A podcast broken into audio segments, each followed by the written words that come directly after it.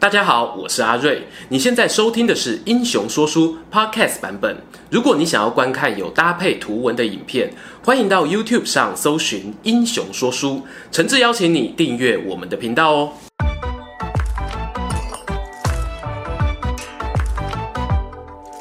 Hello，英雄说书的观众朋友，你们好，我是说书人阿瑞，替大家带来精彩的英雄故事。上个月啊，我们曾经做了一支织田信长在桶狭间之战的胜利分析影片。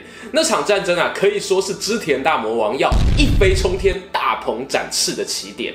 我们做人呢，最重要的就是要有头有尾。听完织田信长霸业的开头，今天就来为大家讲讲他人生的结尾，到底是发生虾米代志？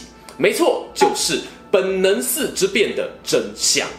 把镜头呢拉回到我们的霸王织田信长身上，其实啊，要探讨本能寺之变的原因，对于织田信长这个人推动的政策啦、行事作风就不能不提。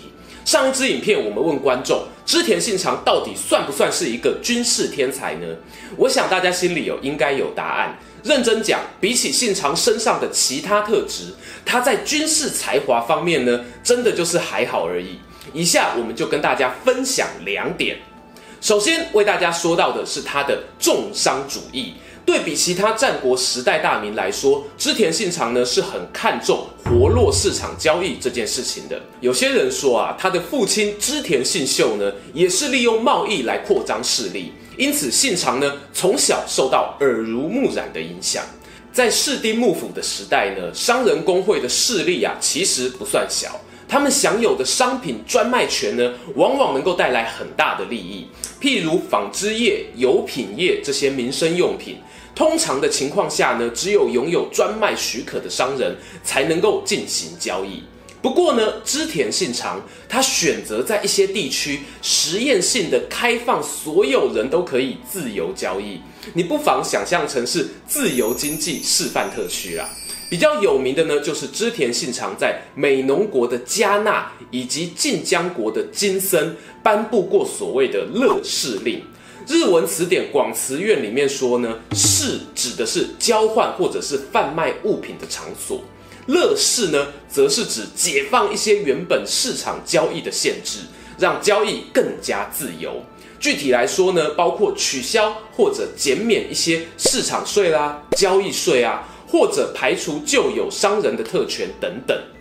如果这个乐事令啊，你还觉得不够快乐，别担心，有更进一步的政策呢，叫做乐作令。作呢，指的就是接受掌权者的保护，拥有商品独家制造、贩售权利的同业组织，诶，就是我们前面讲到的商人工会啦。所以乐作令呢，指的就是压抑甚至解散这些商人工会的政策。在公元一五七七年的时候呢，织田信长针对安土城的城下町发布了乐市令加上乐作令。相传呢，在命令施行过后，城市发展啊，像是打了营养针，居住人口、商业活动都增加，小朋友考试都考一百分了呢。好啦，其实真相呢，没有那么浪漫。在织田信长之前，战国时期的六角家、金川家就已经有推行过乐市令。就连信长自己的属下柴田胜家，也比安土城早一年，在越前地区下达过药品商会、纺织商会解散的命令。不过呢，要说起很认真的双管齐下，在安土城推动乐事又乐作，织田信长呢确实是第一人，也是他重视商业发展的一个指标。至于乐市乐作令对于国家的经济成长到底实质注意有多少？这个政策呢，和现在的自由贸易差别有多大？我这边哦，只能够说它并非是拼经济的万灵丹，有利也有弊。这一点啊，希望我们未来有机会再慢慢聊。讲完了经济上的政策呢，接着聊聊织田信长军事上的作为。最有名的一项啊，就叫做兵农分离。而这呢，比较像是军队制度的安排，而非战术上的发挥。顾名思义，兵农分离指的就是让士兵专心打仗，农夫呢专心种田。你会问啊，这不是理所当然的事情吗？但在人口短缺的乱世里，很多大名旗下的士兵啊，平日呢在种田，等到要打仗的时候才被征召受训上战场。因此呢，如果战争是发生在春耕秋收的农忙期间，能够投入作战的兵力呀、通常不会太多。有一些史书描述呢，织田信长他规定自己的主力部队士兵平常不要乱跑，要携家带眷一起乖乖住在城堡周围的城下町，随时都是备战状态。这样啊，出征的时候才不会整天想着家乡的农田。但是呢，如果啊真的要贯彻这种做法，其实会面临到军队职业化的转型。过去呢，有一些将领他们是有田地作为封赏的，闲暇的时候啊就会农耕啊，或者是租赁来换取收入。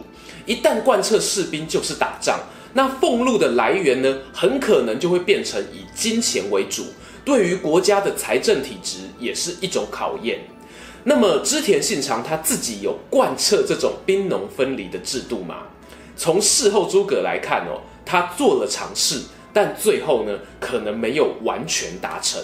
我们讲一个故事，曾经呢有一次在安土城里发生火灾，当时呢信长手下的直属官兵宿舍也被波及，结果啊灾后清查发现，这些士兵中呢有不少人的眷属啊都还违抗命令留在故乡。从上面我们提到的织田信长两个特质来看，你会发现呢，他是一个颇有大胆实验精神的领导者，对于各种新事物的接受度也高，包括我们今天来不及聊到的他怎么样活用火神枪的技巧啦，还有和耶稣会传教士的交流等等。此外呢，织田信长对于旧有的幕府体制啊，也屡屡表现出挑战的姿态。譬如在公元的一五六八年，信长呢，他拥立足利一朝将军上洛后，他竟然拒绝接受朝廷册封担任管领还有副将军的职位。到了一五七七年呢，朝廷命令信长担任右大臣，这一回啊，他有接受，可是呢，官做不到半年就递出辞呈，大喊不当了，不当了。再来呢，到了一五八二年的四月。朝廷派出刺史前往信长居住的安土城拜访，跟他玩一个三选一的游戏，开出三张牌哦，分别是太政大臣、官白以及征夷大将军三个职位，对他说啊，你自己挑一个想当的官当吧。要知道啊，这三个职位呢，依序代表了当时日本官僚体系、公卿贵族、武家政权的三条升级路线的顶峰，也是朝廷呢能够提供的最高官职。但是啊，我们织田信长看完公文后，摇摇头说：“我不要。”有喂食小朋友吃饭经验的父母呢，应该对这三个字哦很敏感。吃肉肉好不好啊？我不要。吃青菜好不好啊？我不要。那喝汤汤好不好啊？我不要。然后啊，爸妈理智线就断掉了。好啊，都不要吃啊。织田信长不吃饭啊，不对，拒绝当官这件事情呢，历史上啊称呼为三职推任。神奇的是呢，隔了一个月之后，本能寺之变就发生了。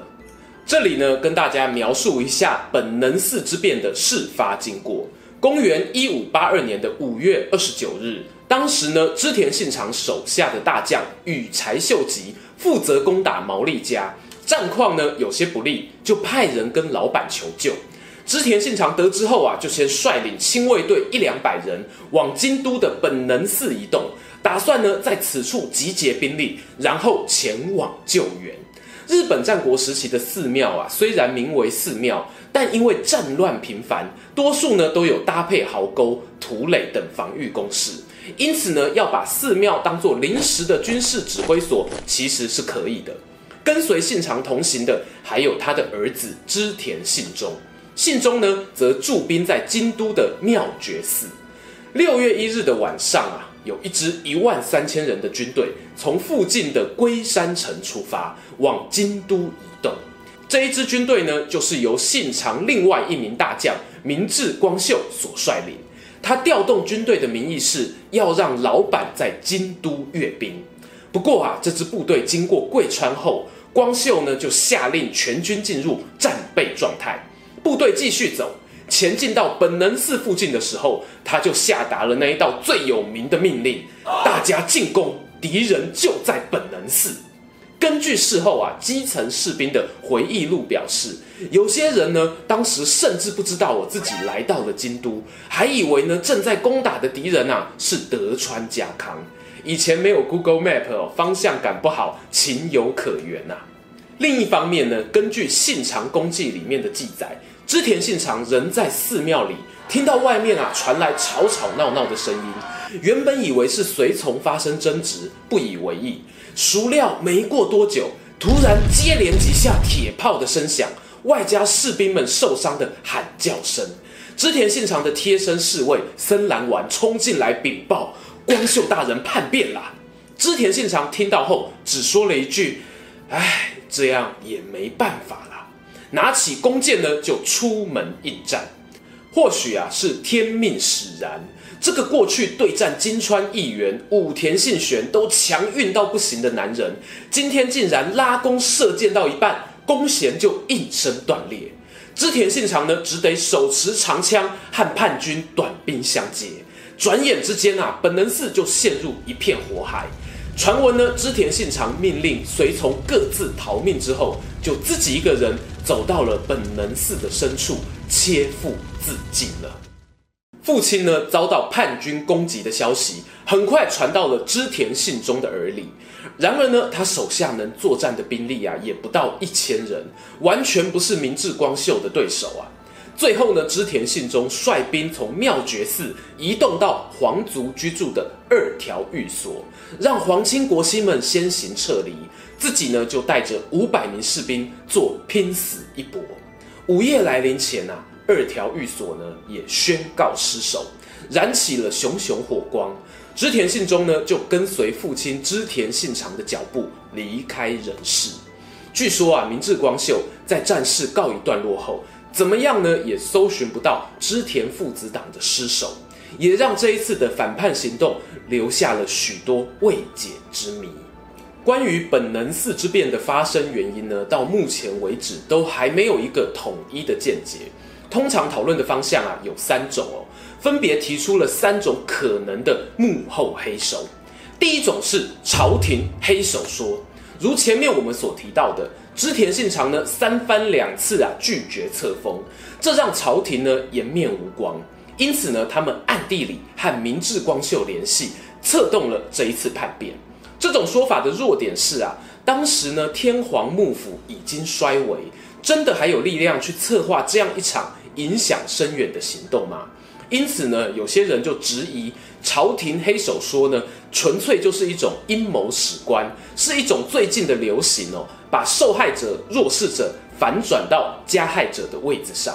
那第二种黑手呢，是部下压力爆炸说，这种说法大概占了过去一半以上的见解。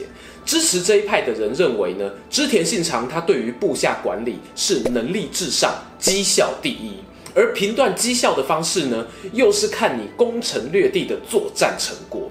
倘若啊，你看看本能寺发生前公元一五八二年的地图，你会发现当时啊，剩下九州、四国以及越后等领地还没有征服。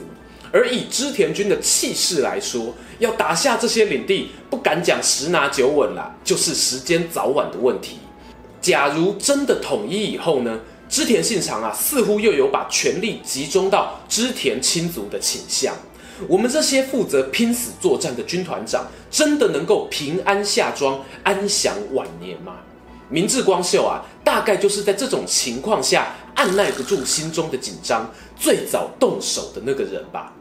而这种部下压力爆炸的说法呢，也有很多衍生变化。譬如啊，把羽柴秀吉、柴田胜家这些大将也纳入阴谋策划团队，甚至呢，还出现比较夸张的虚构版本，描述织田信长呢，他对于明智光秀的年迈母亲见死不救，导致光秀心生怨恨等等。以上的说法呢，在逻辑上哦是过得去的，但比较可惜的呢，就是欠缺有力的史料书信作为记载。最后一种野心说的说法就是，其实明智光秀想要叛变的原因没有那么复杂，简而言之，就是他看到织田信长的丰功伟业后，心中浮现了彼可取而代之的念头。传闻中呢，明智光秀啊要从龟山城发兵前，他先前往附近的爱宕神社祈福，在那边呢还参加了一场联歌会，就是以诗歌会友的聚会。在那个聚会上呢，光秀啊他唱出了经典名句啊，就在此时，已经是细雨纷纷的五月了。有些名侦探柯南呐、啊、就表示。日文跟华语一样，是有很多同音字的。这一句话呢，如果换成别的字，就会变成啊，就在此时，已经是土岐统治天下的五月啦。而明智光秀呢，他的家族就是出身美浓国的土岐元氏，所以这句话可以解释成明智光秀即将要一统天下啦。那一天啊，在爱宕神社里面的文人雅士不少。明智光秀这番话有没有引起在座大家的惊讶呢？在书上没有详细的记载，但我自己认为，要这么赤裸裸的把内心的野心公诸于世，对于以儒将自居的明智光秀来说，可能会需要很大的勇气吧。终于又来到了结论时间，我其实啊是比较偏向保守派的。我个人会认为呢，上面的第二种说法是推动本能寺之变的主要动机，而第一、第三种的幕后黑手说不能够讲没有影响啦，但大概呢就跟打篮球一样哦，左手只是辅助。最后呢，分享一个场边花絮，几年前呢，有广告公司邀请到织田信长第十七代后人花式溜冰选手织田信成。以及母亲是明治光秀后裔，父亲是外国人的克里斯佩普勒，两个人啊同台亮相。克里斯呢和织田信成握手的时候，还故意做出惊恐的表情哦，开玩笑说这一次啊我可没有背叛哦。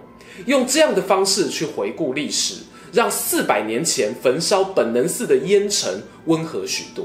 喜欢泡茶聊天的朋友啊，也多了一桩闲聊趣事。何乐而不为呢？喜欢今天的故事吗？英雄说书需要你的支持，让好故事被更多人听到。动动手指订阅我们频道，打开小铃铛，选择接收全部消息，这对创作者的帮助非常非常大。如果你还想要给我们更多鼓励，也可以扫描加入会员 QR code，用每个月一杯咖啡的钱赞助我们的内容创作。这里是英雄说书，我们下次再见，拜拜。